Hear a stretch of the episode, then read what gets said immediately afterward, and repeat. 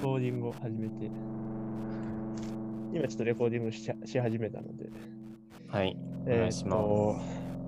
お願いします。で、まあ、僕はいつもこのポッドキャストというかラジオを、まあ、一人でやってるんですけど、まあ、今日ははいなんていうか、あの、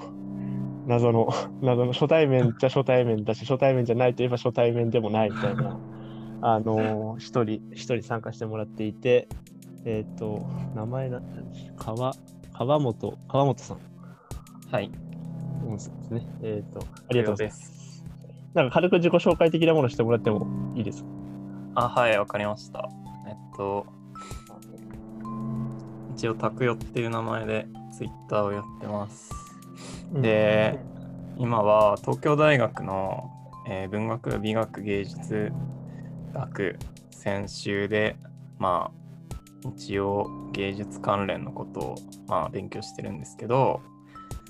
一応ね、フランス現代思想に興味があって、まあ、デレーズだったりとか、まあ、あと基本的には小説とかが好きなんで、まあ、その辺を掘ったりしてます。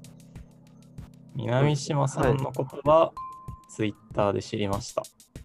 はい。で、あの、僕がやっている何か怪しいツイッター、じゃ DM、個人面談的な、てか、個人 DM 会か。で、まあまあ、単純に DM で話そうみたいな、単にそれだけですけど、で、一回あの DM していただいて、なんかまあ、その時に、その、今、今、え学部のあ3年生でしたっけ？3年ですね。はい。3年でこの後まあ卒業して大学に行ってでもその先一体研究者というキャリアっていうのは一体どんなものなのかみたいなあり得るのかあり得ないのかみたいなじゃああり得ないとしたら何なのかみたいなところとかいろいろ僕は哲学専攻ではないですけどなんか、まあ、人文系というか批評系というかでなんか、まあ、アドバイスってほどでもないまあいろいろ雑談をしたっていう感じでで今日はだからそのなんていうか2回目というかまだ物理的には会ったことはないですけど、はい。こ心と心はエンカウンターしたのが 2, 台2回目みたいな感じであの、まあ、今日も DM で連絡をいただきそして30分後ぐらいにこのいきなりポッドキャストで呼んでいるというかポッドキャストっていうのは今 Zoom で話してるわけですけど。はい。っていう感じですよね。そう。ね。いやだからポッドキャストをあの始めたのでで、まあ、今ちょうどこの録音が始まる前にそのポッドキャストはめちゃくちゃ簡単に始められますよっていう あの話をねアンカーを使えば簡単にあの配信もできるみたいなことをしていて。いやだからもっとみんな始めりゃまあ、まあでも世界的にはもうすごい始まってやってる人多いんだと思うんですけど特にアメリカとかだとうん。もう23年前ぐらいに多分すごいブームがあって日本はちょっと遅れて今年ぐらいにこうそもそも流行るっていう流れがあってかつコロナでさらにそれが加速したみたいなみんなあオンラインでオンラインでうん。まあ自宅にいてなんか配信したいなと思う人がし配信したいし、まあ、それを聞きたいなっていう思う人がまあめちゃくちゃ増えて、なんか結構例えば TBS ラジオとかのあのライムスター歌丸さんがやってるあのなんてアフターシックスジャンクションっていう番組があるんですけど、まあ TBS の帯番組ですよね。はいでもなんかこうコーナーでなんかこうなんかリスナーがポッドキャストを始めるにはためにはこういうことをした方がいいみたいなそういうコーナーが定期的に今年始まったりしていてうん。で実際リスナーがもう聞くだけじゃなくて自分も始めるみたいなうん。ことをまあやっていてだからまあ今すごいブームが来ているしまあ多分そのいわゆる YouTuber 文化文あの人気っていうか YouTube の次に来るのはこうもう音声特化型のサービスじゃないかみたいな、まあそれ単にラジオに戻るってことではあるんですけど結局ラジオがすごい強いなんか人間の欲望にすごい応える形として多分ラジオってすごい合ってんだなっていうのが、まあもう一回単に戻ってくるっていうだけかもしれないですけど、だからまあ結局 YouTube とかも結構みんなこう別別窓で開いて聞き流しながら別の作業をするとかうん。で YouTube の見方って結構そういう人があのいやかなりの数多いとあのうん。思うし実際そうなんだと思うんですよ統計的に。うんまあ、なのでそうそもそも YouTube 自体も結構音音声コンテンツ的に使われているのでじゃあもう音声コンテンツにめっちゃこう特化した、まあ、ラジオなりポッドキャストなりみたいなのを、まあ、うんプロも始めるしそのアマチュアというか一般の我々のような素人もなんかもう始めるし始めやすい環境も整っているのでなんかもう僕はもはやそういう意味で遅いっちゃ遅いんだけどなんかまあやってみようかなみたいなああ、なるほど。今日に至るみたいなうん感じで、まあ、はい、どうぞ。今まで何個ぐらい出してるんですか？いや、まだ4個とか5個。あ今日これで5個目ぐらいあ、そうなんでですね。そうまあその、なんていうか、音声っていうか、あの、まあ、ちょうどそのとまた別にそのアートシンス1900っていうなんか非常に分厚い、まあ、美術批評集みたいなので、20世紀の美術を振り返るみたいな本が、まあ、去年ぐらい出たんですけど、でそれを最近買ったので、まあ、ただそれを多分一人で読むっていうのはなんかみんなにとって不可能な挑戦なので、どっちかというとまあ自自主的に使うっていうか、まあ、気になるところだけ読むみたいな感じだったんですけど、まあでも前からざざっとは読んでみたいなと、まあ、思った、まあ、僕自身も思っていたし、まあ多分そう思ってる人も、まあ、買ったけど開いてない人も 結構多かったと思うのででやっぱりその時にあのなんていうか普通に文字を読んでいくだけだとやっぱ全然頭に入らない系のテキストなんですよね。この Art Since 1900系の文章って、まあ、いわゆるそのオクトーバー派って言われる、まあ、つまりラカンの精神分析を理論のこう元にしてあのいろんな美術批評を書いてる人たちなので、はい。すごい、まあ、簡単に言えばハイコンテクストなので、うん。あのパッと読んで、全くそれと関係ない、ちょっと美術に関心があるぐらいの人が読んでも、全然頭に入ってこないというか、うん。別の言語で話されている美術についてのテキストみたいな感じ。うん。でやっぱ所読だと非常に難しいし、ああ、だから分かんないなって感じで、こうパタッと閉じて本棚に入れとくみたいなんで、インテリアブックになるみたいな。あのデザインが結構かわいいのかでデザインは可愛くはない、普通、普通ぐらいの感じで、なんかあのトマ・ピケティ的な本になっていくわけなんだけど、あの、はい。でも、でもそれで僕は簡単に言うと、その単純に読み、それは僕はだから、あのポッドキャストと同じように、まあ、それはドロップボックスで単に音声を共有してるだけですけど、僕はなんかまあ、普通に一論考ずつこう前から普通に読み上げつつ、なんか一段落終わったら、ここまでの内容はこうでこうでこうだったねっていうなんか要約して、あとまあ、補足とか、あとちょっと僕が思いついたこととかをこう解釈的にこう入れたりして、まあ、大体一論考、まあ、半分で30分なので、合計すると1時間ぐらいかけて一論考を、ページ数で言うと6ページぐらいですけど、うんかけて、なんとなくまあ読みつつ補足しつつみたいな、まあ、オーディオガイドみたいな感じですね。をあの共有するみたいなのもやってて、アートシンスで、今10、それは18回ぐらいやってるんですけども。えー、結構やってんので、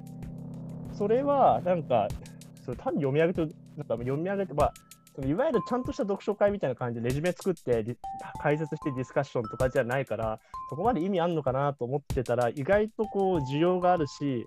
で自分でもそれを聞き直したりして、すごい気づいたのは、やっぱりこう、まず音で入ってきた後にもう一回読むっていう順序を踏まえるだけ、踏むだけで、相当理解度上がるっていうか、全然読めるじゃんってなるっていうか。うんだからやっぱオーディオオーディオガイドって、なんか、まあその展覧会とかでもオーディオガイドあって、これ、僕的には何の意味があるんだろう単に金を取ってきてるだけだな、美術館がみたいな。なんか、こうだなと思ってたけど、思ったらそういう側面もあるんだろうけど、でもあれは結構効果が、そのた学びっていうか、教育効果があれは高いかもしれないっていうのを、結構、あそのアーツシーズ1900を読むみたいな、あのオーディオオーディオをやって、結構最近気づきつつあるので、だからもう単に読み上げるだけでもね、実は需要がある可能性がある。から、うんうんだからそういう意味でも、あのいや、さっきの単純にその今、ブームで結構聞きたい人も来てるし、まあ、あとコロナであのそういうオンライン上の何かこうコミュニケーションツールに対する関心が集まってるし、需要もあるよっていうそのな話もありますけど、もうちょっともうちょっと別の話でその教育的な効果を考えたときにも、オーディオっていうのは、オーディオガイド的なものっていうのは、なんかまだいろんなところで使える伸びしろがあるんだろうしだなっていうのを、なんかその身をもって最近こううん。感じつつあるみたいな感じでね、うん。結局僕が喋り続けてるって良くないあれですね。いや全然。今ね、ちょっと最初のこう前工場的にこう、まあ、そういう感じで僕はだから、ポッドキャストは結構、まあ、前々からそれはやるべきだろうと思ったし、絶対面白いんだろうと思ってたけど、で、まあ、最近やっとこう、なんか始めて、まあ、ちょっと始めてみたみたいな感じで、うん今日この頃っていうところ。で、まあ、今日はだから、なんていう、拓代さんって呼んだ方がいいんです？ななんていうの？そうですね。まあ、特用でお願いしま拓代す。さんを、まあ、それで呼んで、まあでも、はい。今まで大体こう一人語りが多かったので、なんかそうでも相手がいた方が絶対にこれは面白いし、楽しいだろうなっていうし、思ったので、今日は来ていただいて嬉しいなと、いやいや。あの。思っています。でも結構あれですよ、多分そのまあそのまあ、哲学とか、まあ、現代思想専攻されていて割となんていうかなんていうか、まあ、共有している部分は多分多いですよね。僕とその拓哉さんのそうですね。まあ分野的にはそうかもしれないですね。うん、だしまあドゥルーズの特にあれなんですかその芸術哲学というか。はいになる。あそうですね。うんまあフィギュールとかまああと文学論とか、うん、結構幅広くねやってる哲学者なんで、うん、なんかでも前からっていうかこの数年すごい疑問っちゃ疑問なんですけどなんか日本ってやたらこうズルーズ研究者が多いじゃないですか。そうですね。でそれはたそれは単にその、まあ、ズルーズ研究者がおつまりルルーズを研究するときに日本語でアクセスできる先行文献が多いからその後の世代もドルーズ研究をしやすくなって増えてるっていう。単純にその先行者が多いから、ドルーズ研究者が多いみたいなこと、まあ、こともあるんだろうあるんだろうと思うんですけど。それともなんかもうちょっとなんかドルーズに日本人が惹かれる何かがこうあるのかななんかわかんないですけど。なんかなんでドルーズ研究者多いしまあ普通にドルーズって人気だと思うんですよね。その研究者じゃなくても、あなんかその辺って何なんだろうなっていうのを特にドゥルーズ研究者最近、うん、キャッチーだからじゃないですかなんか戦争機械とか欲望機械とか、うん、いやそれまさにこう彼が言うところのこう概念を作るのがうまいからってことですか？うん、そう、そう、それはあると思いますね。まあ、誤解されるとか、うん、消費されてるってのはよく言われてるけど、うん、なんかでもやっぱり魅力としてはね、こう、やっぱパッと見引きつけられて、でも読んでみると全然わかんなくてみたいな、うん、うん、まあそういうなんか魅力があるんじゃないでしょうかね。うん、結構そのいやだからそれに比べるとこういわゆるなんかもう一人で語られるデリダとかはなんかあんまりその、うん、そのなんていうの誤解できるキーワードが少ないって少ないですよね。もう左縁とかね 何って感じ左縁脱構築5杯ぐらいの感じで。でも左縁も、左縁はかなりマイナーつか分からんなって感じで、まあ、脱構築、うん、脱構築もすごい通俗化されて使われてる使われてますけど、ね、まあそれあれはあれですごいだ、まあ、通俗されて、まあいい意味では悪い使われてると思うんですけど、うん、で、まああと東さんとかの影響で後輩とかがこう注目されたりして、はいはい、まああれもあれで、まあ、うん、まあ通、まあ、通俗化っていうか、まあそれはいい意味で通俗化してる部分非常に多いと思いますけど、うん、だからそれに比べると、ズルーズのこう、きらびやかなこう概念っていう、新しく、まあ、誤解されて消費されやすい概念っていうのは非常にたくさん、まあ、ある。ありますね。多分。からまあ結構アーティストとか芸術系の人もなんとなくこう軽い気持ちで使ってみたりというか使い、まあ、自分なりに使ってみたりして、うんうん、あのすることが、まあ、できるってことなのかな。あのー、ちょっと前に女優の玉城ティナさんがなんか哲学と何かを読んでるっぽいことがツイッターでちょっと話題になってたりとかしてましたねなんか。そういう、あんのかな。まあ、分かりやすいしな。なんか名前的には哲学とは何かっていう。うん。ドストレートな。そういうな、ね、なんかありますよね。妙に。コマーシャルな、コマーシャルっていうか。うん。いや、だから、そうね。だから、ルルーズが、いや、だからまあ、それはなんか、難しいところだな。その誤解されることがまあでも哲学研究者としてはそれをある種のなんていうかどうなんでしょうね。でも哲学研究者はそれを是正していくべきなのかっていうとそうでもない。っていうかむしろそういう誤解も含んだ上でドゥルーズだっていう感じなんですかね、うん、認識としては。誤解も含んだ上でっていうのは。いやその一般的にさまざまな形で通俗化されて使われていドゥルーズの用語が使われていくっていうこと、うん、まあでもそれによってドゥル哲学のなんていうか人気というかポピュラリティというか、うん、まああの研究というよりかはまあ批評的な言語も含めて、まあ、たくさん用いられていくっていうその裾野の広さっていうものが支えられてはいると。でもけれど大、うん、でも研究者から見ると大半はそれは非常に通俗化していてというか本来の意味とはずれてしまってますねみたいなつまり正しくないルール解釈ですねみたいなことになるわけじゃないですか。そそこで切り捨てるまあそこでちゃんと切るっていうのは研究者の仕事だとは思いますけどうん。でもいやでもまあそこでよく言われるのはいやそういうなんかそういう哲学的な態度そのものがドゥルーズ的ではないみたいななんかそそういう言い方結構あるじゃないですかなんかそうなんですか？初めて聞いた。いやなんかなんだろう協情主義的みたいなことっていうのが。で非常になんか教科書的なドゥルーズ理解っていうもの自体がドゥルーズ的ではないみたいな、まあ、それは言葉遊びかもしれないですけどあ、まあなんとなくわかりますね。うん。いやだからまあいずれにしてもそうだドゥルーズでも逆にだからすごいプラグマティックに考えればそういうドゥルーズ研究者が多いってことは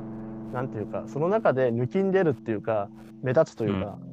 自分じ、まあ、自分自身が研究やるとしてっていうのは非常に難しいというか、そのそうですね。価値を際立たせるっていうのがうん。結構難しいよなっていうその生存戦略的にというかそうですね。誰もやってないところを責めるんだったらそれやったことだけでこう価値があるというふうに認められる、うん。あよくやりましたねってみんなが見てないところをよく探しましたねっていう評価のされ方がありますけどうんルーズの場合なかなかそうはいかない感じがそうですね。するのでの辺はなんか大変だなと。うん。まあ、ドゥルーズ、なんでドゥルーズだったの？なんか、うん先学期グリーンバーグっていううん批評家の文章をまあ授業で読んでたんですけどまあそれなんか面白かったんですけどまあちょっと納得できないなっていう部分もあってでまあそこが多分なんかもしかしたらカントとかにあんのかなっていうふうに思って、うん。でドゥルーズは結構そのカントをこうまあ乗り越えて自分なりの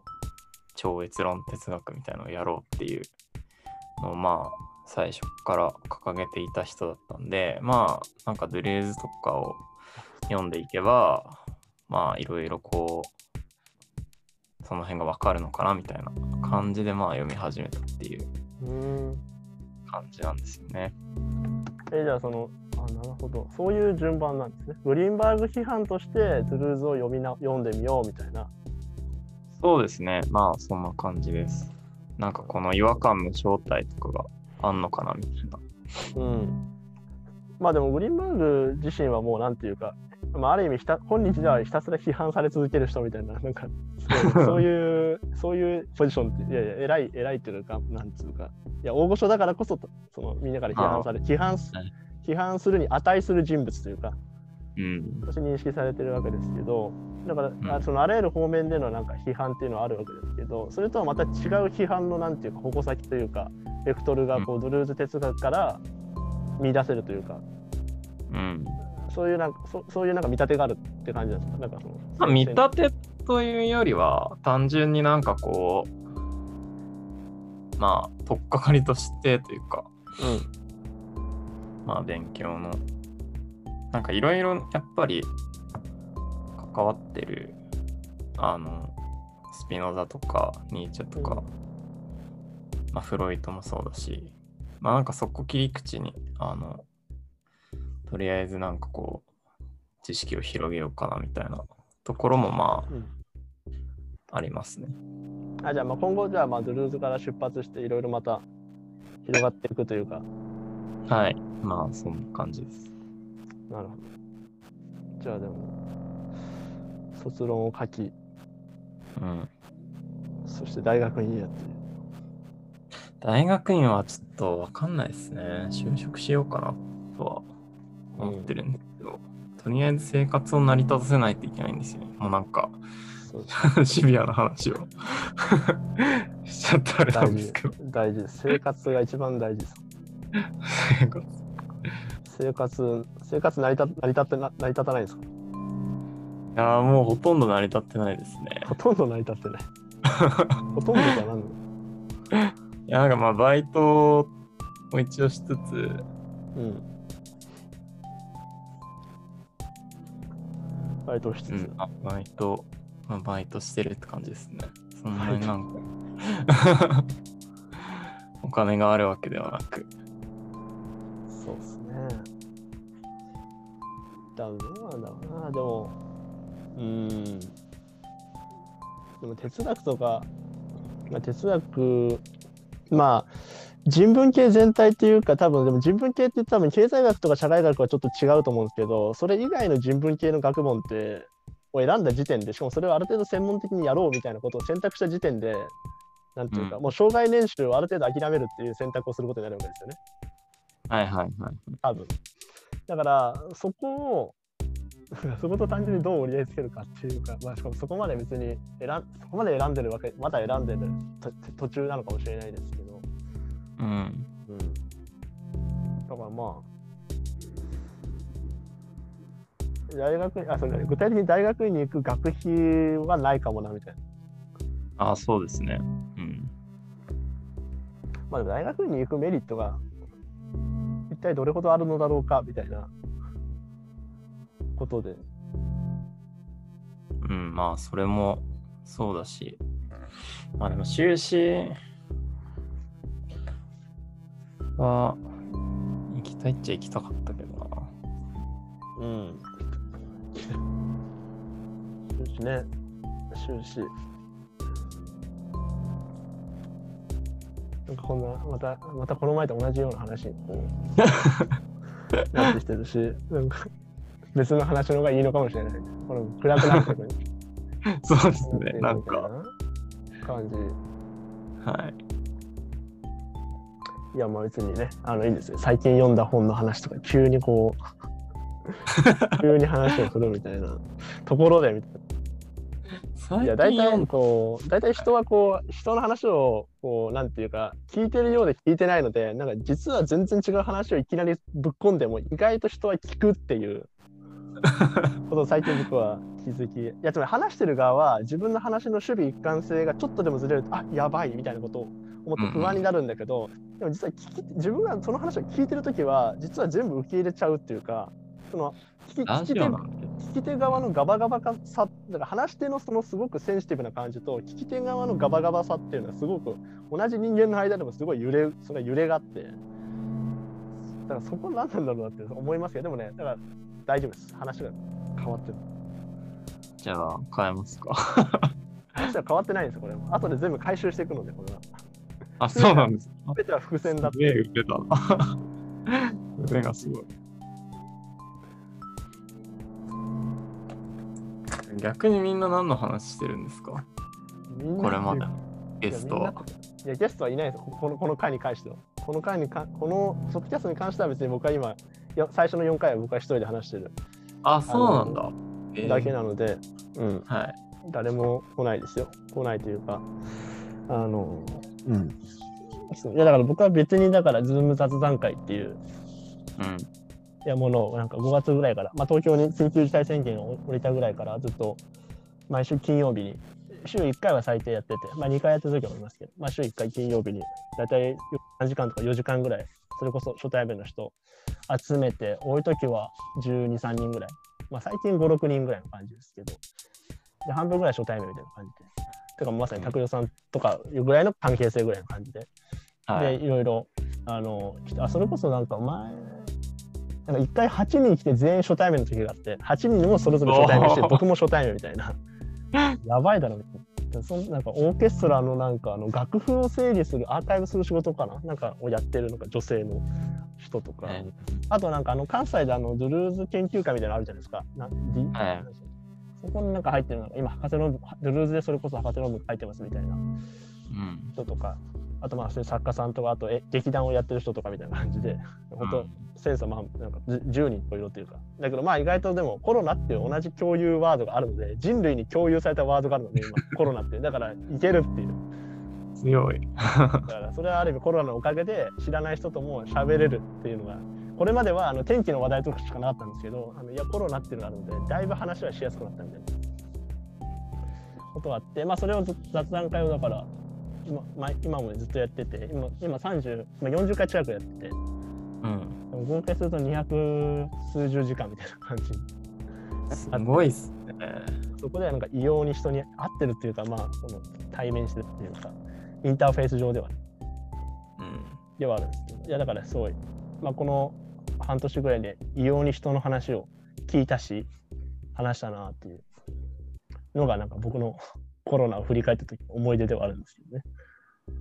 コロナの思い出か。それ珍しいですよね。でもコロナで人に逆に会うって。そのあってはそのあってはないけど間接的にはその合ってるしはいそううんでまあ別になんかあのな友達になろうとか思ってないのではいはい。そこまで思うとなんか疲れちゃうし、まあ、あ相手も疲れるしあのどっちかっていうと今だからなんていうかすごく、まあ、その SN 上とかの対対人関係ってものすごく遠くてもう僕とは何の関係もない人たちかあるいはものすごく近い人たちかみたいな感じでなんかすごく遠いものと近いものしかないみたいな感じで、うん。だからある一つだから近い場合はすごくクラスター化していて趣味のサークル化していると。でそれは例えばネトウヨだったりする場合もあるし普通にワインサークルってこともあるんですけどもそれはそれで閉じていいわけですけどで他方でそれ以外の人にとってみればそれは全くなんていうか彼方にあるっていうか自分の彼方にある全く別の世界の出来事みたいな感じで交流が起きないみたいな感じで、だからどっちかっていうと今だからそのネットでコミュニケーションを取るのが難しいのはその間にいる人いる人たちっていうかとかその間にどういうふうに関係を持ってこれるかっていうか作れるかみたいなことで。だからそのそういう意味では正しい意味でのソーシャルディスタンシングが本当は必要で。うん。2メートル離れたぐらいに人を置いときたいんですよ本当は今はそれより遠いかそれよりが近いしかないので多分うんうん。で本当は2メートル離れたぐらいに他者を感じられるぐらいが結構気楽っていうか楽しいんじゃないって僕はなんか思ってるところがあってだからズーム雑談会で作ろうとしてる関係はそれぐらいの感じでつまり近すぎなくて遠すぎなくて2メートルぐらいちょっと離してるっていうかうん。話すで話す話すんだけど遠ざけないぐらいの関係だからうん2メートル離れたぐらいの,、あの関係ぐらいでそこでとどまり続けようみたいな遠くならないしそれより近づいてこないぐらいのそれぐらいの関係性の方がなんか喋りやすいことってあるしうん。なんか例えばなんかよく例えばな例えば何かをカミングアウトするときに一番多分うん誰にカミングアウトするかするのが難しいかって言ったらそれまでの自分をよく知っている人に対してやるのが多分難しいと思うんですよね。そうですね。だってそれがその今までの自分を裏切るってことになるからその相手からしたらえ？っていうふうに驚きがすごいわけで。うん。だからその,、まあ、そのカミングアウトまでいかなくてもなんか自分にとって重要なことっていうかなんか真剣なことっていうか本質的なことを話すときにはあのそういう意味では一番近い人にいきなり投げるのはちょっと難しいのでちょっといい感じに離れたぐらいだけど、でもあまりにも他人すぎない人に一回試してみようかなみたいな。それは例えばアイディアとかも含めてね。だからそういう意味では試球場っていうか試し投げみたいな感じの場所を本当は作りいやインターネットって本当はそういう空間だったはずだったけど今それがなくなっちゃってるのでだからズーム雑談会ってそういう意味ではなんかこうありえたかもしれないこういろんな人が試球できる試球場というか試球できるはずのなんかありえたかもしれないツイッターみたいなうんうんをなんかか仮に作ってみようみたいな。え、面白い。いやそういう、まあ、まあいろいろ考えはあるんですけど、まあ、一つの語り方としてはそういう、なんか意図意図を、まあ、結構い明確に意図を持って あの、うん。やってるっちゃやっていてまあうん継続もできてるしなんか、うん、今のところ今のところ何も問題がうん。ないというか全くフリーであの全くなんていうかセレクションしていないので来る人は全く拒んでいないのであのうん。やばい人が来る可能性もあるんですけど 今のところやばい250時間ぐらいやって誰一人とも断らず全く問題がないのであ、そうなんですね。全くそれは問題がない。でこれは奇跡というか奇跡あでもちろんだからこれってあのあでも結構なんかそのゾーニングに関しては意識してるところはあってそのツイートの仕方とかはねはいはい。そのなんか集めるときはみんな誰でも来てって言うんだけど終わった後はよりは今日の感想というか今日こういうこと話しましたってことでいきなり、ま、結構真面目なことをガーンって書くみたいな感じでそうするとなんかあのあ最初に入ってみようかなと思ったけど後の感想を見るとあでも結構ねちょっとなんかハードル高いかもみたいな感じでちょっとこういうあのハーあそうそう開いてるけどハードル高いかもと思わせてでもまたやってる時は誰でも来てくださいって言っててどうしようかなみたいな感じの多分それをそのそのぐらいは意識してるんですけどツイートの仕方に関しては。でもそれ以外はなんか、まあわかん、まあ、それが作用してるのかどうかわからないですけど、っていうのもあるし、あとは、まあ、身も蓋もなんか多分僕がその大学院生でその若い男性であるっていうところでだいぶゾーニングがされていて、もしこれが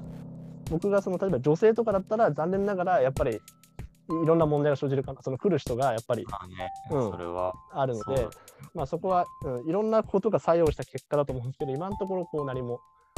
何もないっていう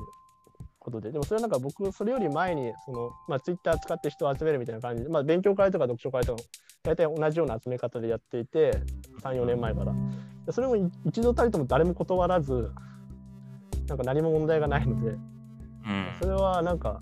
インターネット、僕はそういう意味ではツイッターを信じてる、そういう意味で。信じてるっていうか、ツイッターはみんなが思う、みんなが思うほど絶望的な状況じゃないはずだっていう。まあね、だから僕の僕にとってのインターネットの公共性はまだ頑張ればいけるみたいなうん。あのことを思って今もまあやってるしまあ問題がですねまあズームの場合ねなんかやばい人来たやばい人来た場合はもうミュートとかすればいいの。ミュートっていうか僕あのホストは排除できるので。そんなやばい人。でもいないですよ。あのね人は思うほど分断されていないっていうか思うほど対立していないっていうのがあって。多分。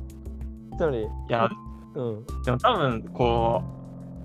う、超有名人とかだったら、なんかこう、荒らしてやろうみたいな。うん。いやそうだからあのそれは僕のツイッターのフォロワーが2000人ぐらいだからこれ今成立していて1万人超えると多分ダメなんですよ。ちょうど、ちょうどいいって言ったらあれですけど、なんかうんでもいいですよね。こ多分知り合いの知り合いぐらいまでしか広がってないので多分。だからもし1万とかいくともう全く関係ない人が入ってくるので、う、そうすると多分もう成立しないっていうか、まあた単にレクチャーとかだったらできますけど、みんなで話しましょうとかは無理。うん。うん。今はちょうどいいなんかバランスぐらいの感じだから、まあできてるんだろうなっていうのは。でもそれはだから、そのある公共的な場を作ろうとしたときに必要な条件とは何かっていうのが逆に分かるっていうか、うん。つまり知り合いの知り合いぐらいまでのスケールに収めるとか、うん。ズームでやるとか、そう。うん。であとはその紹介あの集めるときはたくさん誰でも来てくださいねっていいよって開くけど終わった後ね結構がっちりレポートというか感想みたいなものをちゃんとつぶやくことによってハードルを調整するみたいな。この辺をやるとこの辺を組み合わせると多分いい感じに人が集まったりするみたいな。感じ。それ結構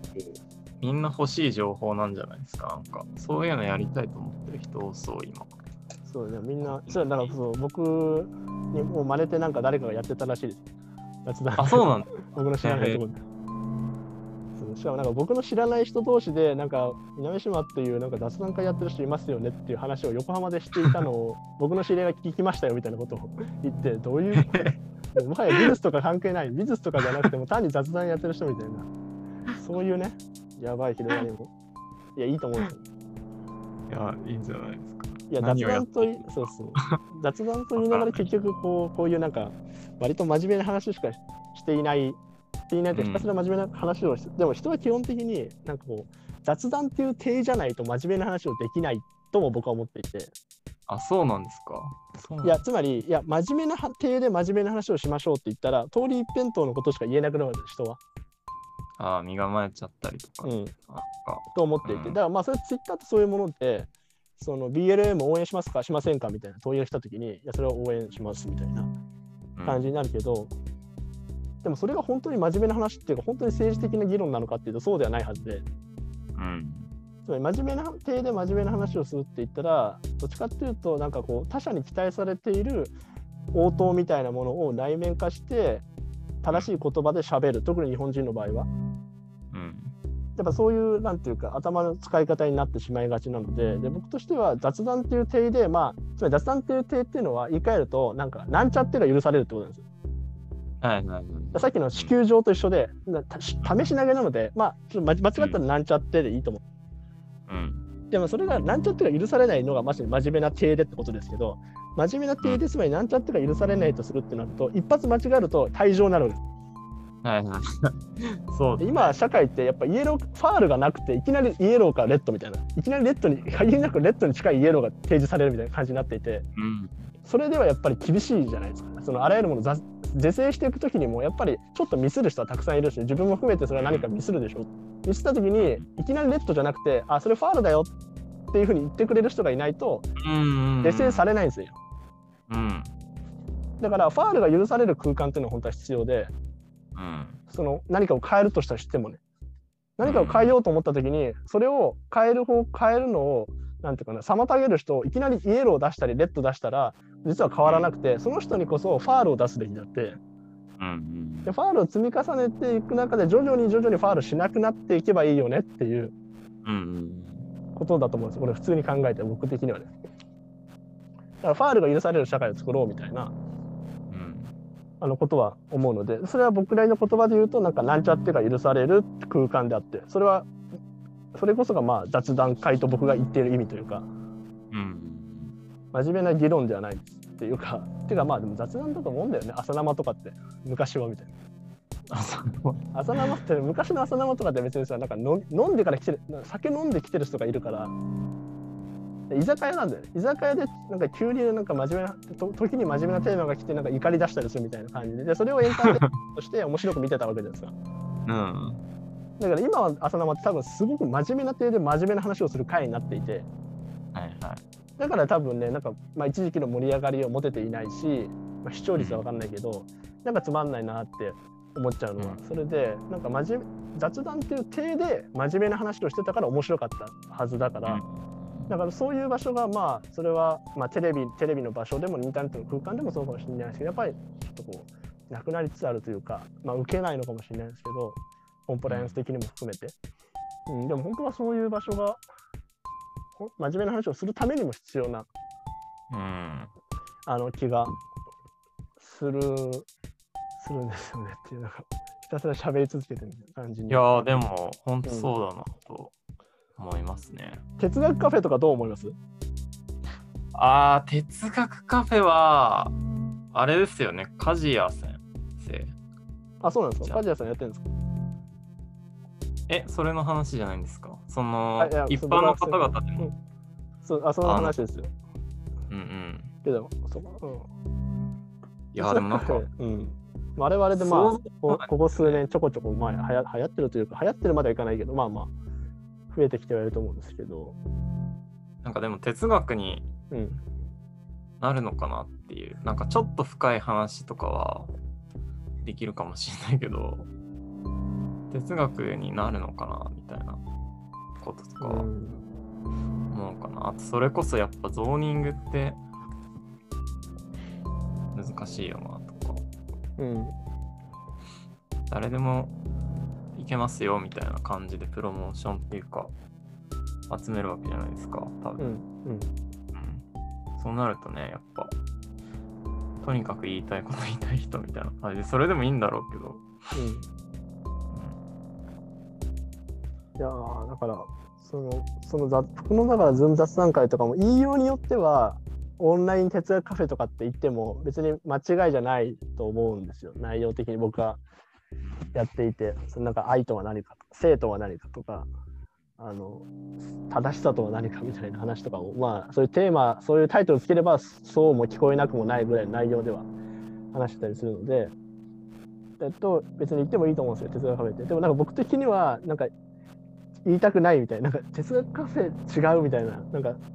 うん。そういうなんかそういう気があって直感単に直感ですね別に哲学カフェあの別に批判してるわけではなくそれはそれでいいと思うんだけどもなんか違うっていう気がうん持っていてでそれはな何かっていうと多分そのだから哲学カフェって言った瞬間に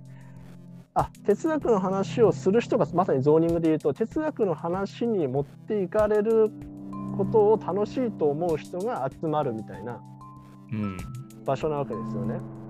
だからなんだから先に哲学があるわけ。哲学ありきっていうか。うん。ででもなんか本当の本当の本当っつかな。僕個人的にはそのなんか哲学的にあおもろいとかなんかあるいは批評的にあそんなことが考えられたんだってなんかひらめきというか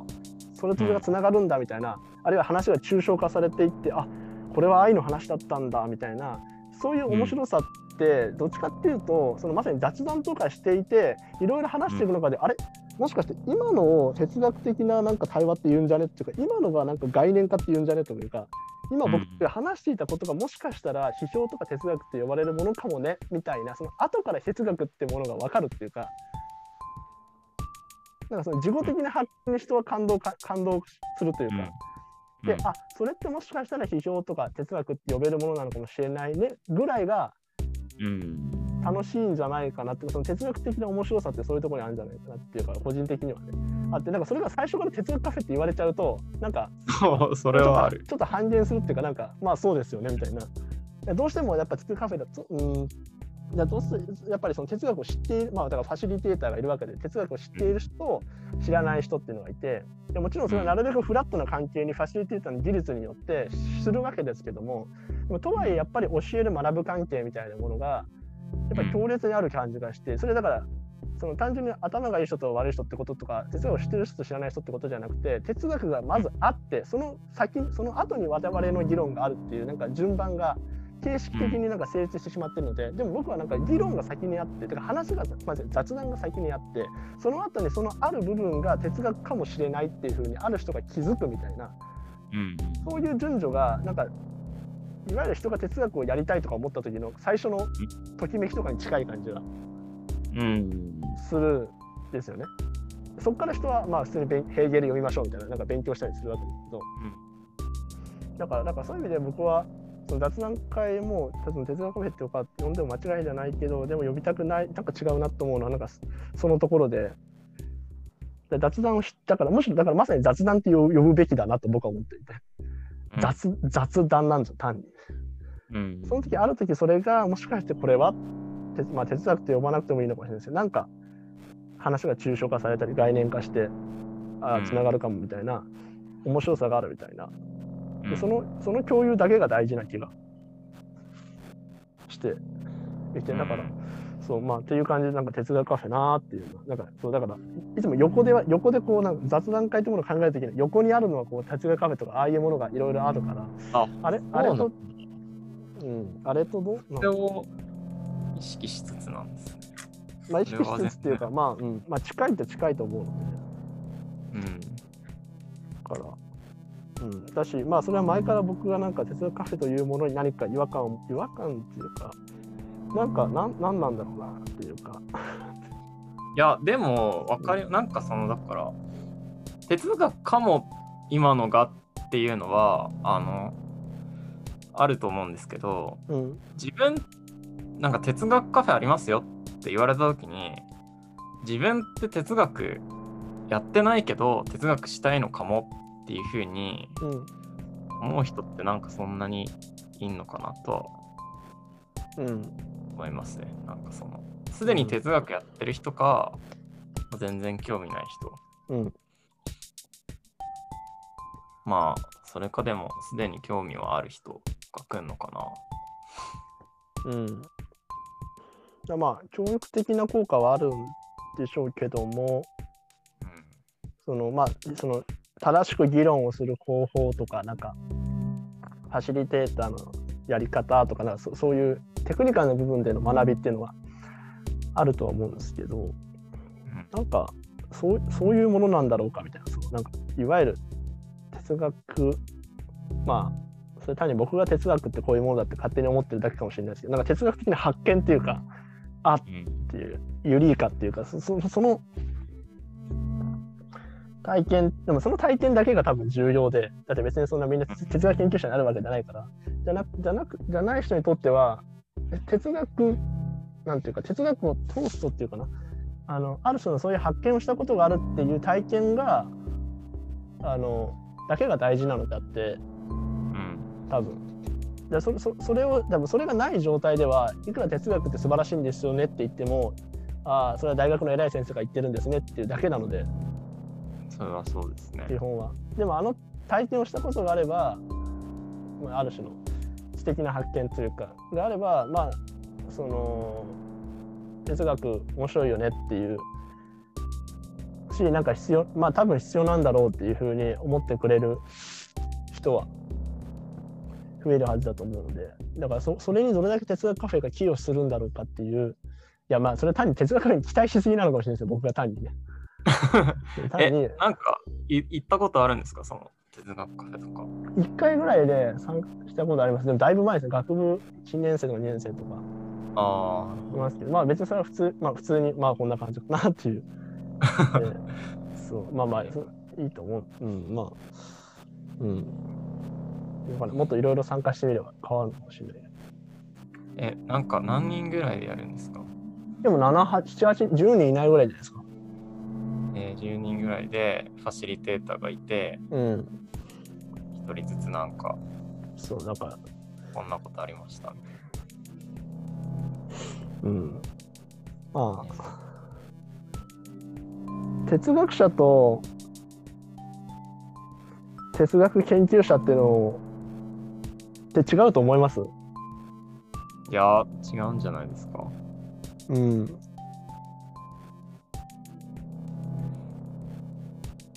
今でもそうする、いやだからそのまさに哲学カフェとかを、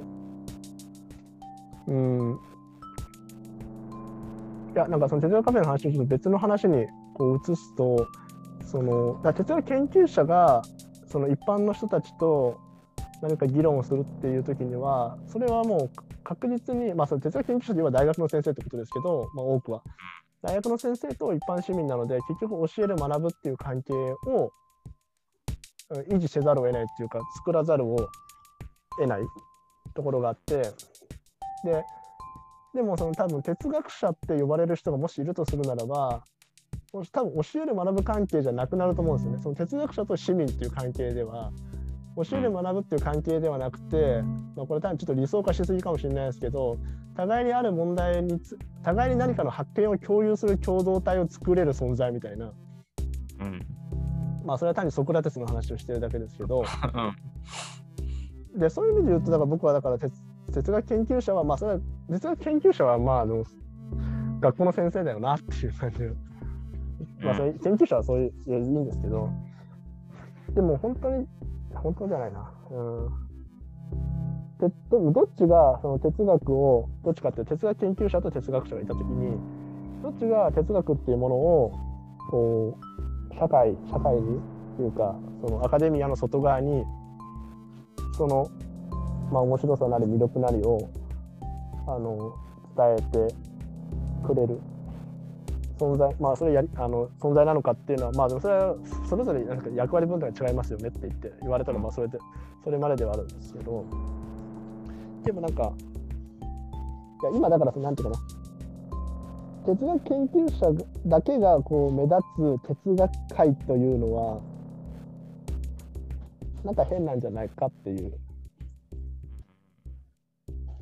哲学者いや哲学者は別にだからあれですよね。いわゆる哲学科を卒業した人間が哲学家にな哲学者になるわけじゃなくていろんなところに哲学者と呼んでもいい人って多分いるはずで。でなんかそういう人たちをうまくこう発見できていないとか。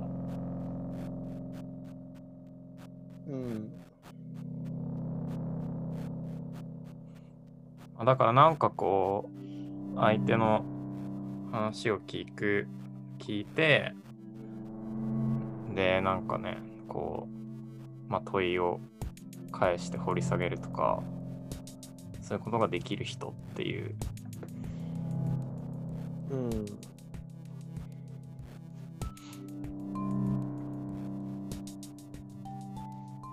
わかんない。わかんない。わからないです。ちょっなんかその対話、まあ、研究と対話っていうのは多分使う頭っていうか、うんなんか違うような気がするんですよね。とうんもちろんだから哲学史研究と哲学をするっていうのは、まあ基本的には別物ですよね。うん。で、だから原理的には別に哲学をする上では哲学史の知識っていうのは、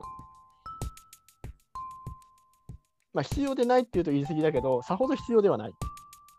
うん。いや、てか必要じゃないって言ってもいいのかもしれないですね。うん。言うとなんか怒られそうな気がするけど。いやでももしそれをだって哲学をするには哲学の知識が必要だって言うんだとしたらもうあれほとんどの人は哲学できないので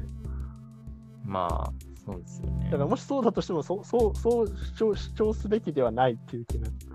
あの、うんまあしますけど。いやだからどっちかっていうとなんかこういや今なんかもはや誰に話しかけてるのかよくわからなくなってきたんだけど。あのなんか哲学系の人はなんかその世の中には結構いろんなところでいわゆる哲学と呼んでいいものが溢れている溢れてるっていうかないくつかはあるにもかかわらずそれを発見する力を発見する目を哲学の側の人が持っていないっていうわかんない。気がする。とか,、うん。とか言って言ってみただけだけども。いやなんか哲学ってもっとあるって感じがするんだよな。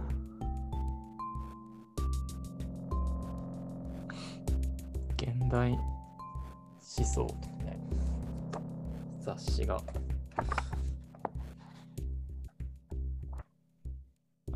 そこ文学とかはどうなんですか？どうなんですかっていうのはあれですけど。文学と哲学って何が違うんだろうみたいな。哲学哲学それはもうだいぶ難しい問いだって今ちょっと今だいぶぼんやりしたことを言ってたからちょっとここから切り替えていきたいなっていう クリアに言っていきたいなみたいなことをね今ちょっと反省しながら思いましたけど。うん。いや結構その、まあ、それこそね、マイノリティうんとかを、まあ文学が積極的にこう、はいはい。テーマにしていっている傍ら、まあ現代思想とか、その雑誌のテーマとかもまあ割とそういうのはかなりピックアップされてるわけですよね。うんまあなんだろうな、まあある種ジャーナリスティックではないのかな。まあトピックがこう似通ってきてるなみたいな。まあ似通ってはないけど、うんまあ、例えばマイノリティならマイノリティだったとして、まあ、LGBT とか、まあ、そこへのアプローチとしてはなんか、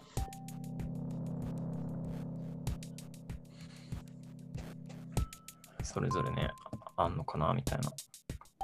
うんうん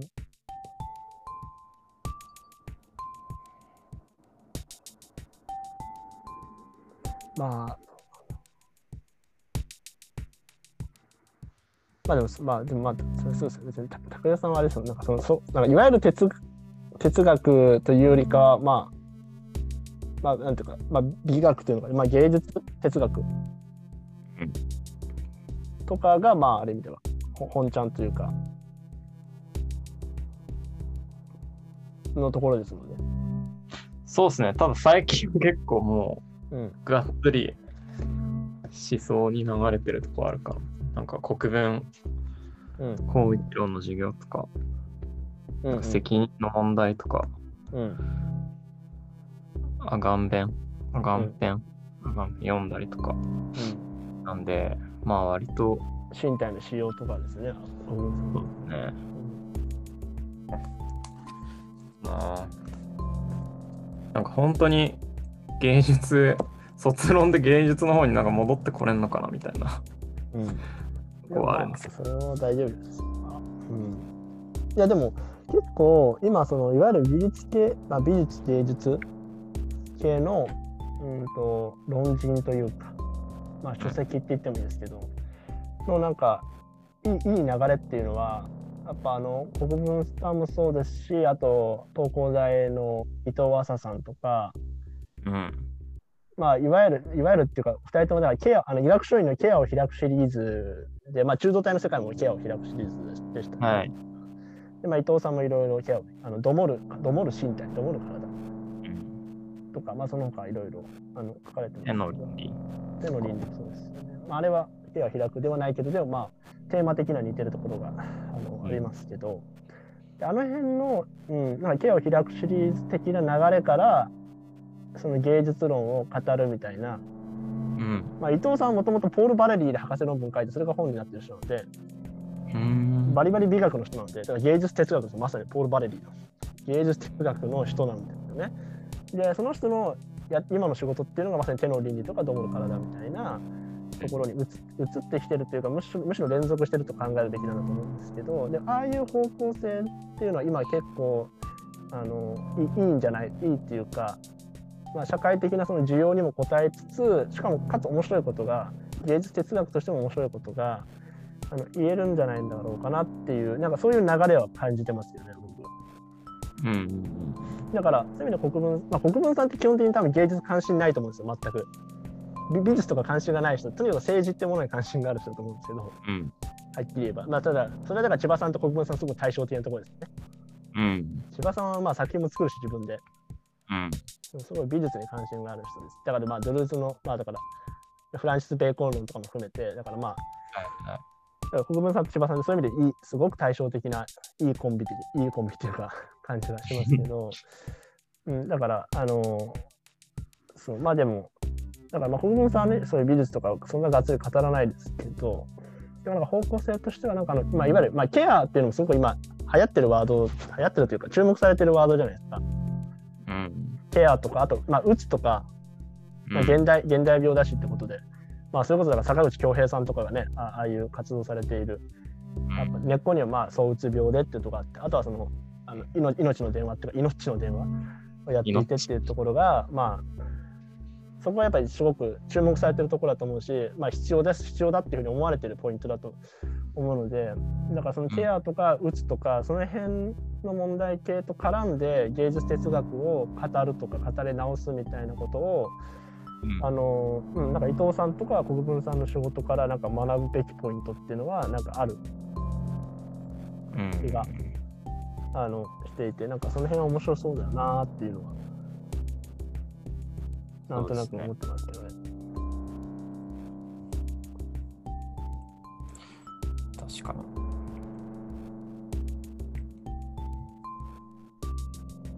って感じでいつの間にか1時間ぐらい経っていて。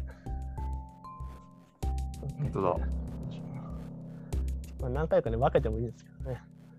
なんか分ける分ける話し方をしていないからこそぶっぶっちぎり感がすごくこう 出る可能性がありますけど。これ編集とかするんですか？いや編集してないですいつも。もう1本取ってそのまま上げるだけです。あ、そうなんだ。なんでまあ2本だったらまあまあ1本でいいかなもう。なんか全部出すそのままそのまま出すっていう方式。うん。いやそうじゃないと逆に続けられないので。なんか面倒くさくなってくるのでもうとにかくそのまま問題がなければ。炎上案件がなければね。出すみたいな感じですけどなんかあとどうですかなんかなんか拓郎さん的になんか話題とかもう一つぐらいあればなんか結構だいぶ僕が喋りすぎてとかなんか拓郎さん側的になんかあればそうですね。小説とかよ読みます僕はねほぼほぼ読まないので反省してますあ、そうなんですか。読もうとは思ってます読もうというかうんちょちょこちょこって感じですね前に読んだ、一個前に読んだ小説は何ですか、この前に読んだ小説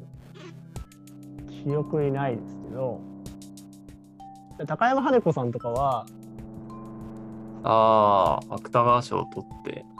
だしまああの人はもともと玉美の確か日本画卒なのかな？えー、そうであの人の小説の作り方は僕的にはすごく絵描きの絵描きの作り方というか、うーん。うん、なんかこう図と字の関係を常に意識しながら描くっていうかある図まあだからセザンヌ的なやり方っていうかこうは筆色を1点打つとそこで何が変わるかって言ったらその筆色のあれ筆色ではなくてその1点打つことによってその図と字の関係がその度に変容するのでい。はい。そこを常に意識しながら高山さんの小説って書かれてるなっていう気が彼は彼女はそれを小説でやってるって感じがするのですごくあの彼女のすごくぼやけたイメージっていうか点で点点でなんかこううん。あるシチュエーションが示されてそれがなんとなくつながってるのかつながってないのかっていう感じで物語がこう作られていくことも含めて、でいわゆる絵画戦争におけるこう図と字の絵の意識みたいなところと彼女の小説ってすごいリンクしてるなーっていうのをあの感じたり高山さんがちょこっと、えー読んだり読んだりあとなんだろうまあうんうん。えなんかあれそれは？質問のあれ？なんて小説読むんですか？結構。そうですね、小説。まあなんか自分でも書いたりしてるんですけど、結構なんか。いい、っすね。うん。ずとじは、なんか千葉雅也の、千葉雅也さんのデッドラインとかも、うんうん。ああはい。そう、結構やっぱ、まあ字っていうかその、なんて言うんだろう。ストーリーラインとかはまあ結構もうざっくりとしかなくて、こう、あの、まあ、淡い日々だったり、まあ過去のことだったりが、まあつらつらうん書かれていくっていう感じで、うんうん。あとなんだろうな。オフミル・フラバルっていうはあ。チェコの作家がいるんですけど、あの、私は英国王に給仕したっていううんうん。あの本があって、これ結構面白くて、あの、あ、なんかその、まあ、ホテルの給仕見習いから、なんか100万長者を目指して、うん。こう、頑張って働いて、で、あの、なんだろうな。まあなんか戦時中はナチスの施設で給仕をやったりだとか、でまあ最終的に、あの、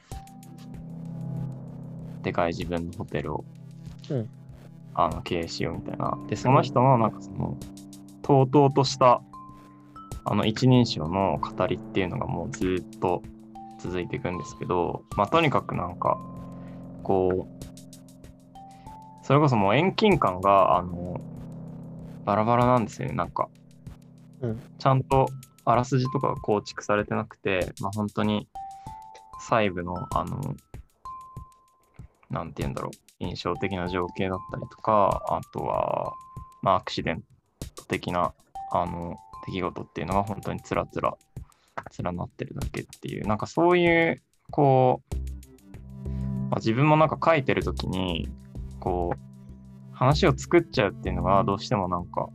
うん。嫌だなっていうか、なんかそれを崩していきたいみたいなところがあって、まあだからなんか、まあセザンヌとかも僕はそこそこ好きなんですけど、まあなんかそういう、なんだろう、形になっちゃうものっていうのをこう、どうやって崩すかみたいのを、まあ最近、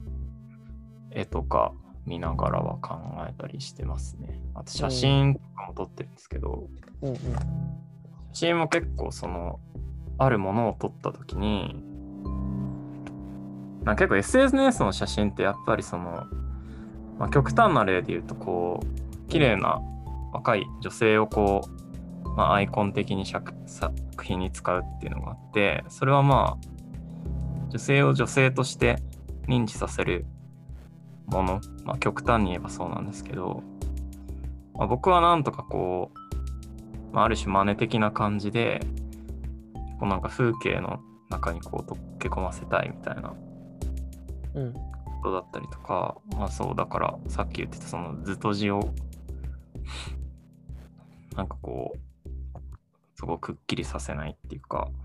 うん。そういうのは結構考えたりしてますっていう。うん。なんか前にその小説と批評の接点ってどこにあるだろうなっていうのをまあ考えたこと。まあそれはでもそのまあ佐々木敦さんとかがそういうまあいろいろ著作の中でまあ小説うんまあね佐々木さんはまあ最近小説も書きましたけど、まあ、批評と小説の関係そのテキスト上の関係というかはいい。ろいろ考えられていたっていうことも受けてっていうことですけどで、まあ、特にその技術批評と例えばあの小説まああるいは美術史研究とあの小説みたいなところの接点で言うとそれは多分ディスクリプションだろうなっていうのを思うんですよね。その美術史美術批評の研究もまず大事なのはその作品がどのどのどんな作品なのかっていうことを描写するまあ描写ですねまさに。描写するってここで結構やっぱ技量が出ちゃうんですよね。やっぱり美術研究者の、やっぱすごい研究者ってやっぱ描写がすごいっていうか描写だけで、なんか描写だけで納得みたいな。うんみたいな。うならせるみたいなところがまああってそれは一つの腕の見せ所だと思うんですけどね。でしかもそれはだから描写といっても別に一通りの描写が方法があるわけではなくて同じ絵でもそのどこに注目してどの順番でアトリビュートを語っていくかでその絵の解釈の仕方がもう変わってきちゃうわけですよね。うん。でだからそれをまさにうまくあの悪く言えば騙すこともできてその描写の方法によって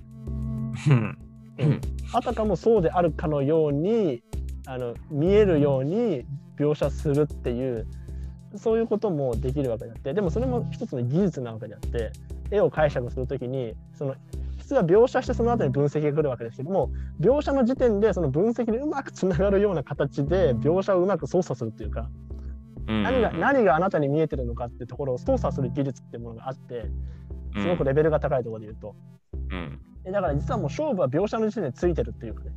その美術批評も美術研究も含めて、分析はおまけに過ぎないというか、それを確かめるだけなので、だから本当の優秀な美術批評とか研究ってもう描写だけでいいのかもしれないみたいな、うん。極端に言えばと思っていて、でもそうなるとほとんどそれは小説に近づくんじゃねえかっていう。ああ、なるほど。気がしていて、つまり徹底的な世界を、まあでも小説でもそういうものに近い、そういうものだと僕は思いますけど、徹底的に世界をまさに描写し続けるというか、いや、そうですよね。うん。でそこにある種の時間の流れっていうものが作り出されていくっていうことだけでもうそれは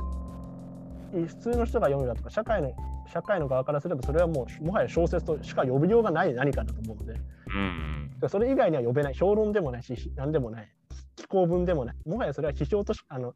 あの小説としか呼びようがないものででそれはほとんど美術史研究や美術批評のディスクリプションだけのところを取り出してきたものと限りなく近いっていううん。気があて近いんだろうなっていうかそこが接点なんだろうなっていうのをなんか前に考えたことがあって。だからそうだから結構僕的にはその描写というかディスクリプションというかは結構なんていうかな。まあ面白いしなんか非常に謎めいてるというか。でしかもそのまま多分なんていうかね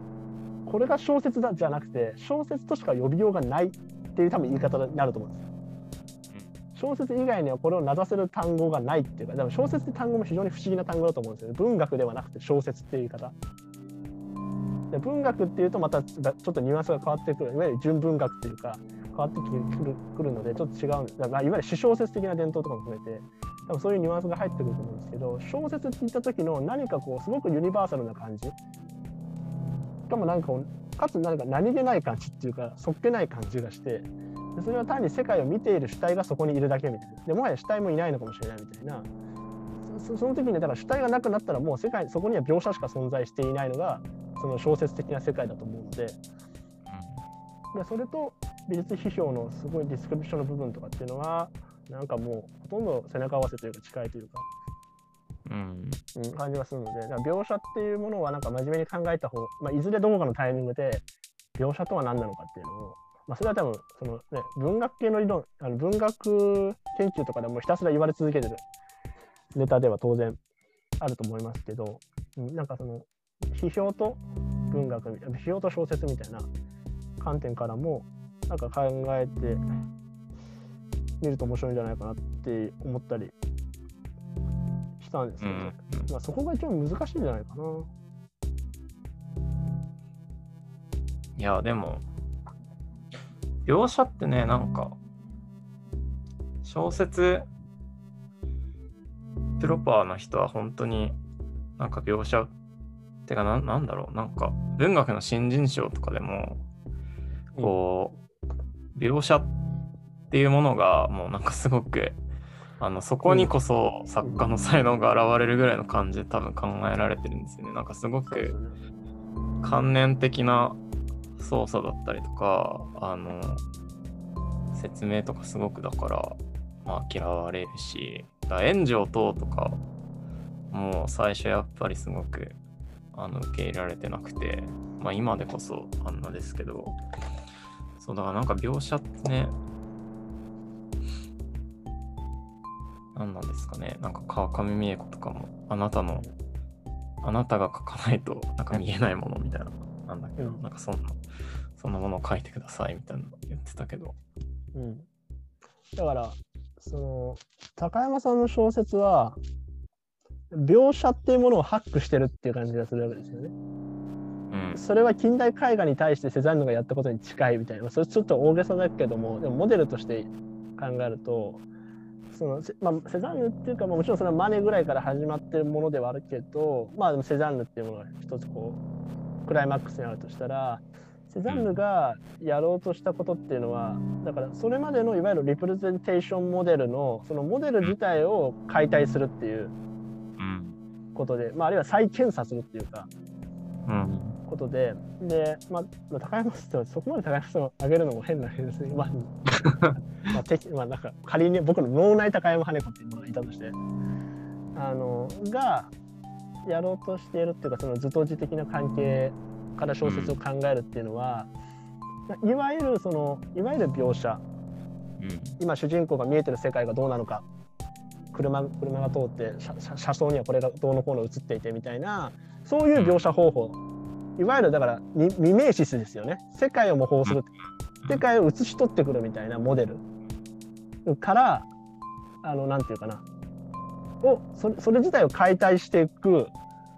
でしかもだからそれはだからなんていうかなあのそもそもそのミメーシスのモデルっていうのは本当は人間にはそう見えていないので写真やカメラではそう映るかもしれないけれども人間の知覚視覚はそのようには世界を認識していないはずだと。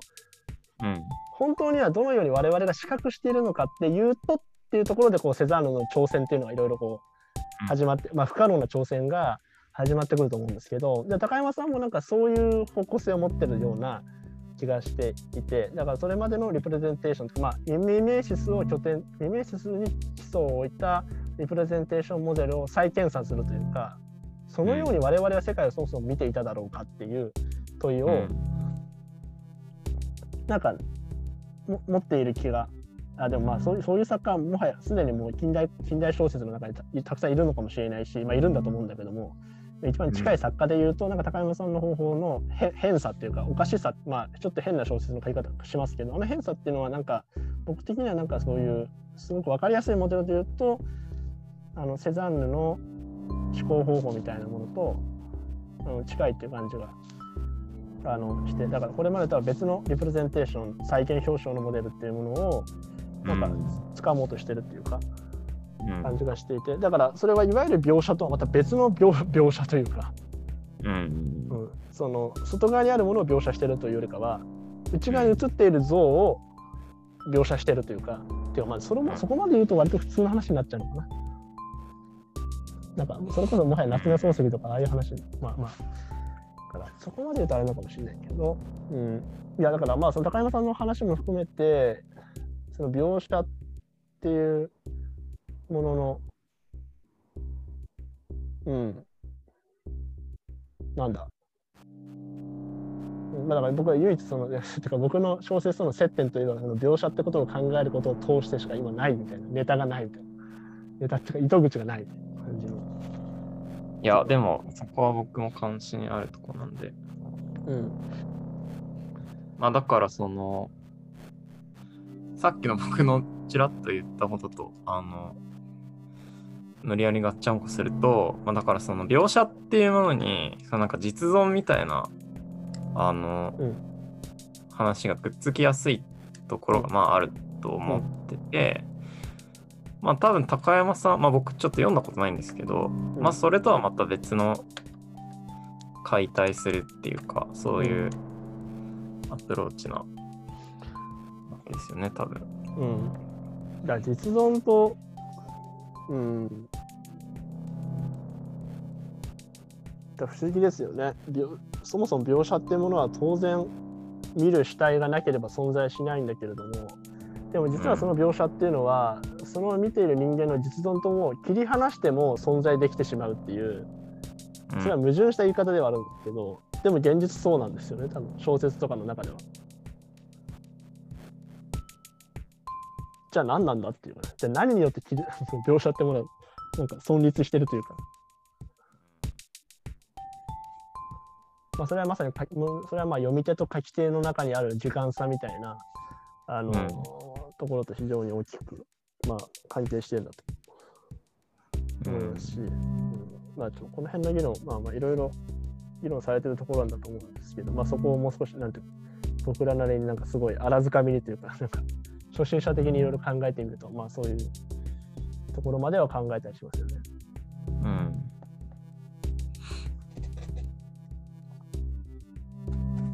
なんか文あの、まあ、ちょっともう少しで終わりにした方がいいと思うんですけど、あのなんかび、まあ、美術批評にしろ、まあ、芸術その批評にしろ、まあ、さっきのだから伊藤さんとか国分さんとかの話に、まあ、ケアを開くシリーズみたいな話もありましたけどなんか結局今今っていうかななんか読者を獲得するにはやっぱりなんか、まあ、小説的なものも含めて新しい文体を作らないとうんいけないんだろうなっていうのを思っていてなんか特に美術とかだとなんかね文体をつ発見できてないんですよね。その今入門書入門書的な文体っていうのは文体というか入門書はめちゃくちゃあります。毎月出ているみたいな入門書ですよ。でただあとは専門書しかない博士論文が本になる専門書しかなくてでその間に入るものが中間書ですよで哲学とか現代思想はその間がたくさんある例えば国分さんの暇と退屈の倫理学はそういう間の本だと思うんですよ。うん。研究書でもなくて入門書でもない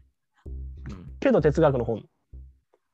まあそれは批評と呼んでもいいし何何と言ってもいいんですけどうん。その間の本に入るためには多分博士論文的な文体でもなくて入門書的な文体でもない何かの文体が必要で哲学はそれができる感じ、あのもう持ってるって感じがして国分さんとか、まあ、あるいはそのケアを開くシリーズの伊藤さんの書き方とかうん。ある気がしていてあれはなんか一つのモデルがあると思うんですけどなんか特に美術の場合はなんかそこがねいや批評はあるんですけどいわゆるそれこそオクトーバー派みたいな、その辺の伝統に乗った批評なのでもう文章がすごいカチッとなんていうのうん。わかる。もういわゆるあーって感じ。ねそのグリーンバーグ批判から始まる何かみたいな。なんかね、ロザリンド・クラウスマイケル・フリード。で、まあ、オクトーバー派があってでそこにやっぱすごく息をしている文体に、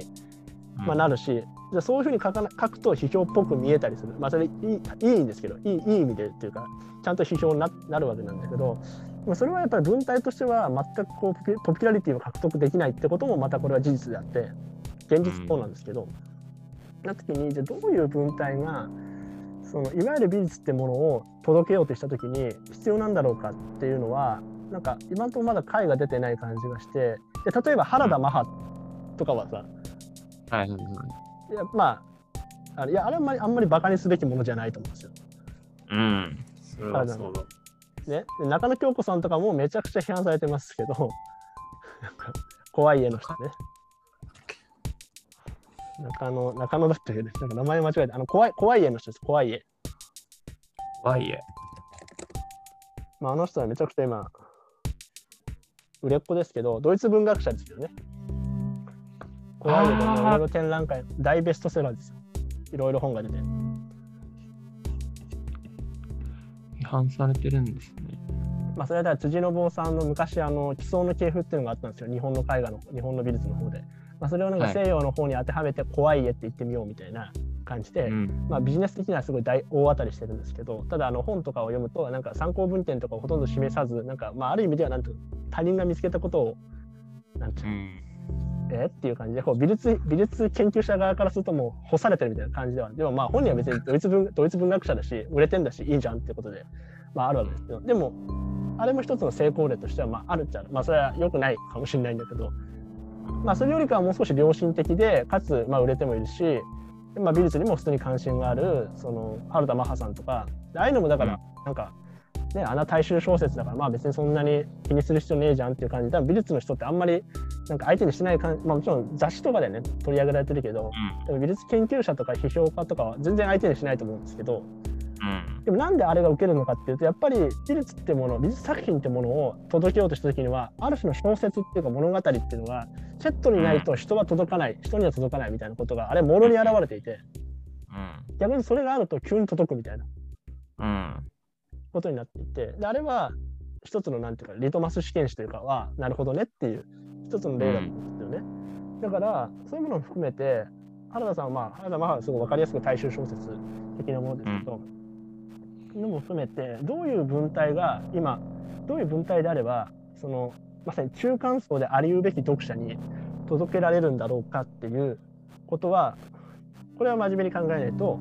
あのうん。いけないし、その時には多分原田さんも含めた小説家がやっている文体の研究っていうかそれは描写の話かもしれないですけどハードコアになれば。のあたりが参照されるべきだと思うしされないと永遠にこう入門者と専門者がこう二二極化する状態が続くし、うん、じゃあその二極化してる状態っていうのは多分すごく脆弱な状態で多分そのジャンルとしてはすごく脆弱でかつ持続性も実はないのかもしれないみたいな入門者はどんどん入れ替わっていくけどでも入門者を増やすだから入門者しか増やしてないので今。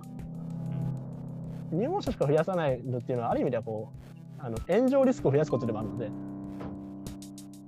ちょっとちょっと関心がある人を増やすことは炎上するリスクを増やすことなので誰も知らなかった。そもそも誰も知らなかったら炎上しないので。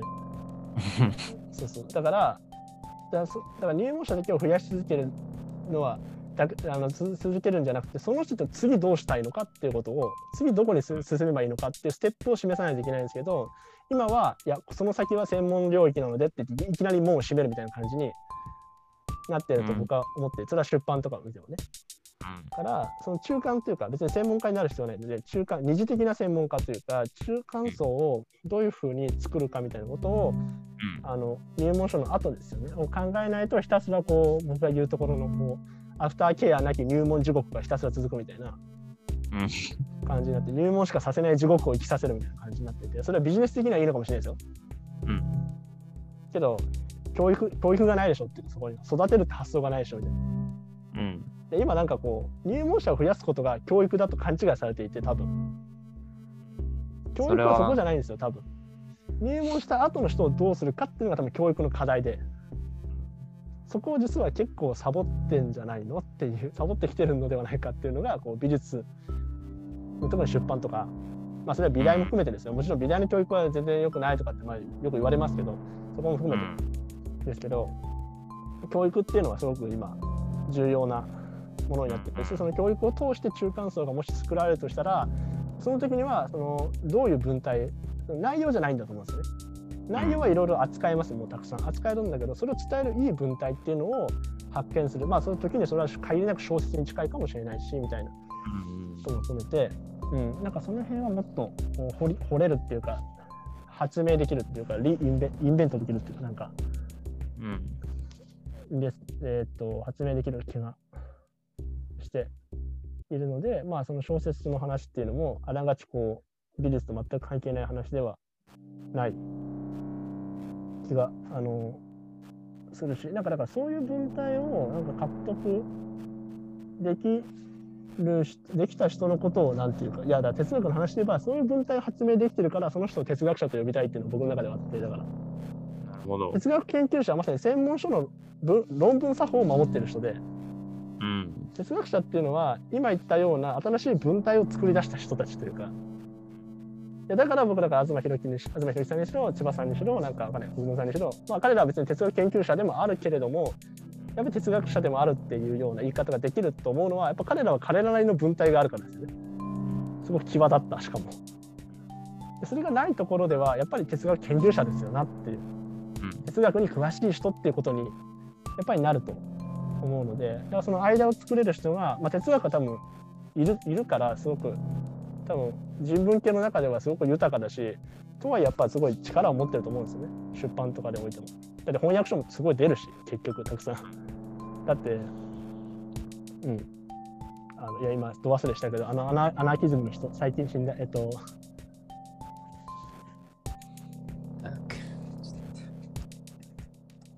で今大大フェアをフェア本屋で大フェアをしている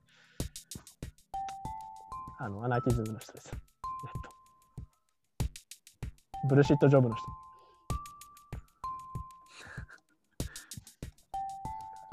え、誰？デビット・グレーバーあ、そうね。デビット・グレーバーですね。ブルシット・ジョブデビット・グレーバーとかね。はい、だから今本屋で大フェアして、なんかもう棚一、棚全部もうデビット・グレーバーみたいなところとかあるので、まあ、哲学、哲学棚ですけど、哲学棚じゃないところでそれも展開されたりしていて、そんなことは、いや、こんなことができるってね、やっぱ哲学はなんか意外と力持ってるなやっぱ、まあ、出版とかでもいつも思ったりするので、うん、うん、いや、だから、そう、っていう感じで、なんか、最初の方の伏線を回収していったところだったわけですけど、やでもなんかさ、文体ってやっぱこう、うん。あの、ぼんやりしたものじゃないですか。うん。ぼんやりしたもので、ぼんやりしてるんだけど、まあ、千葉もさやだったら千葉もさやの文体だなっていうので、ある程度わかるっていうか、うん。なんかそれさっき言ってたその哲学カフェじゃなくてまあ南島さんと雑談しようっていうのも、ある種近いところはあると思うんですよね。うん。なんかそのいやそうですよ。えっとうん。なんかはっきりとはいやそうそうそう。だ文体に模倣文体に感染するみたいな感じなんですよこれは要は。うん。そうそう。だからその話だったらその語りか語りに感染するみたいなことがは起きるんですよ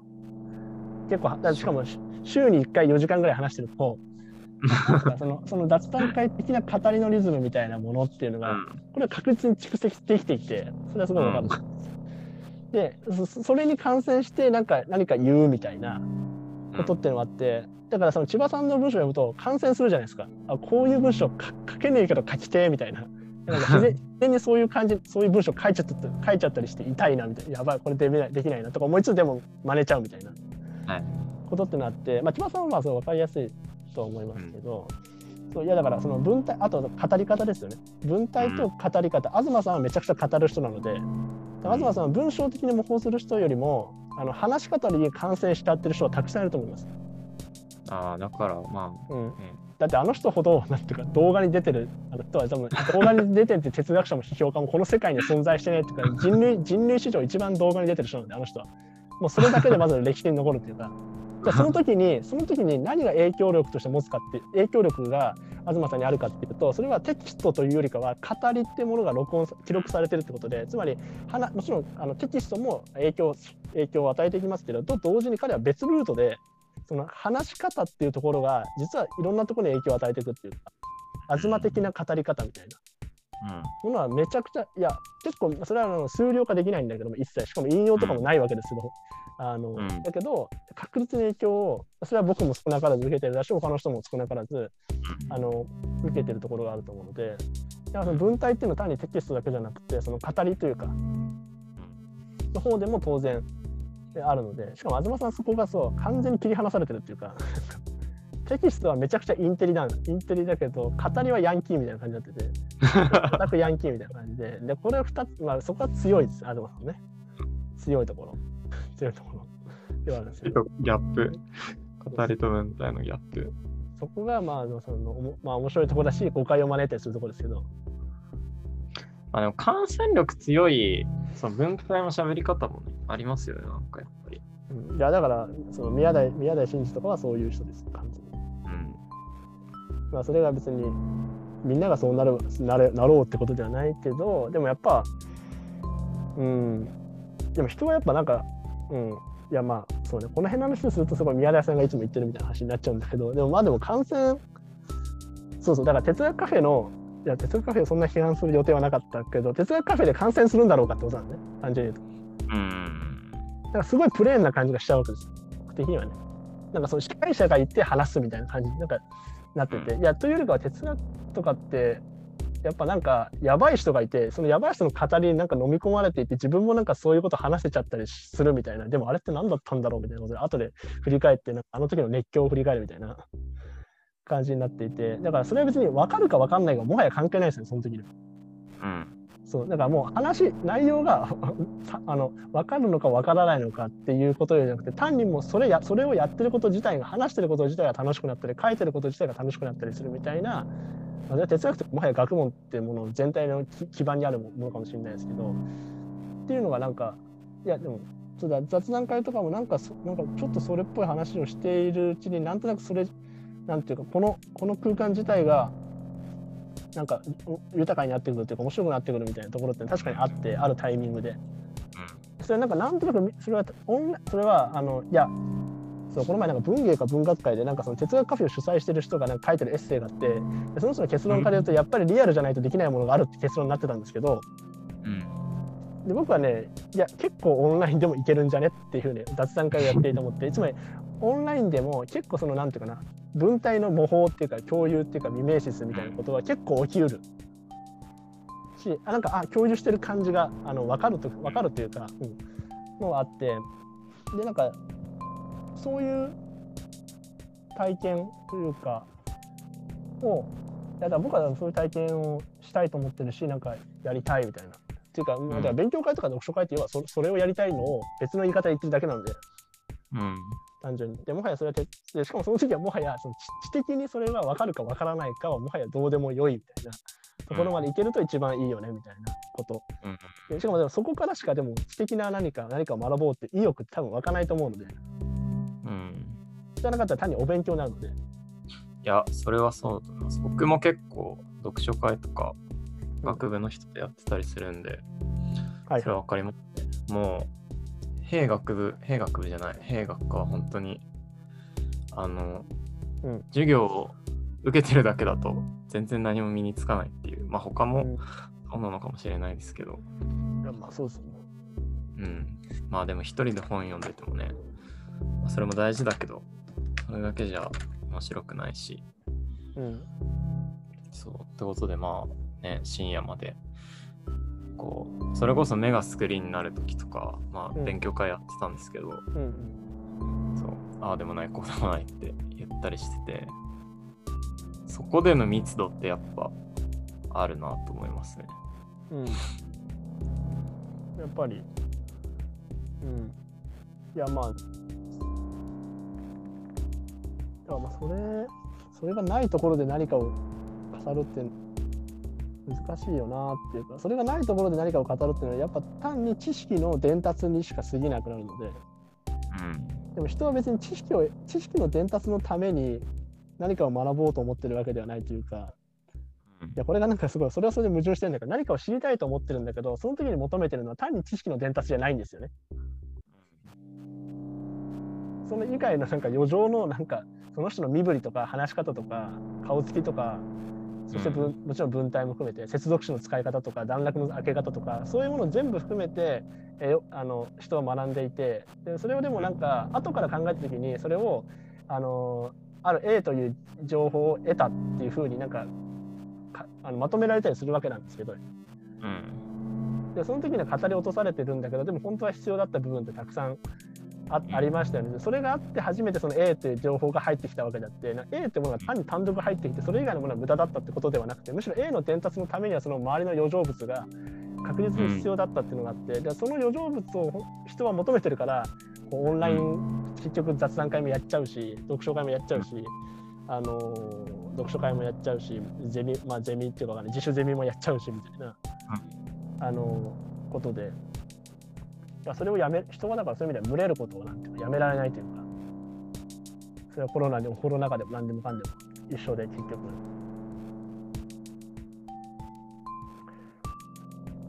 っていう感じですかね、まとめが。うん時間的にもうここまで続けるともう聞く側も大変になってくるのでこれ1時間半ぐらいやっているということでね。あのまあ頑張って聞いてここまで聞いていただいた方は本当にありがとうございますありがとうございました。あの感じで、まあ、第2回もあるのかないのか分かりませんけど、あの頑張っていきたい。はい。なんか告知とかありますか？告知ですか？告知告知、今そうですね。別になんかイベントやってるわけじゃないけどな。まあ、インスタグラムよかったら見せらフォローくださいっていう。はい。あの、ツイッターが k. 拓代って全部小文字で入れると、あの出てくる概概要文に、概要文にも入れてきますよ、そのアカウント。あ、本当ですか？あの、写真はい、ある程度頑張ってるんで。写真も頑張って、さまざまな、さまざまな写真、小説、哲学、はい。いろいろやっているということで。はい。じゃあ、とりあえず、この辺で、えーはい終了、ちょっとレコーディングを終了させていただきます。はい聞いていただい聞いていただいた方は、本当に長い間ありがとうございました。ありがとうございました。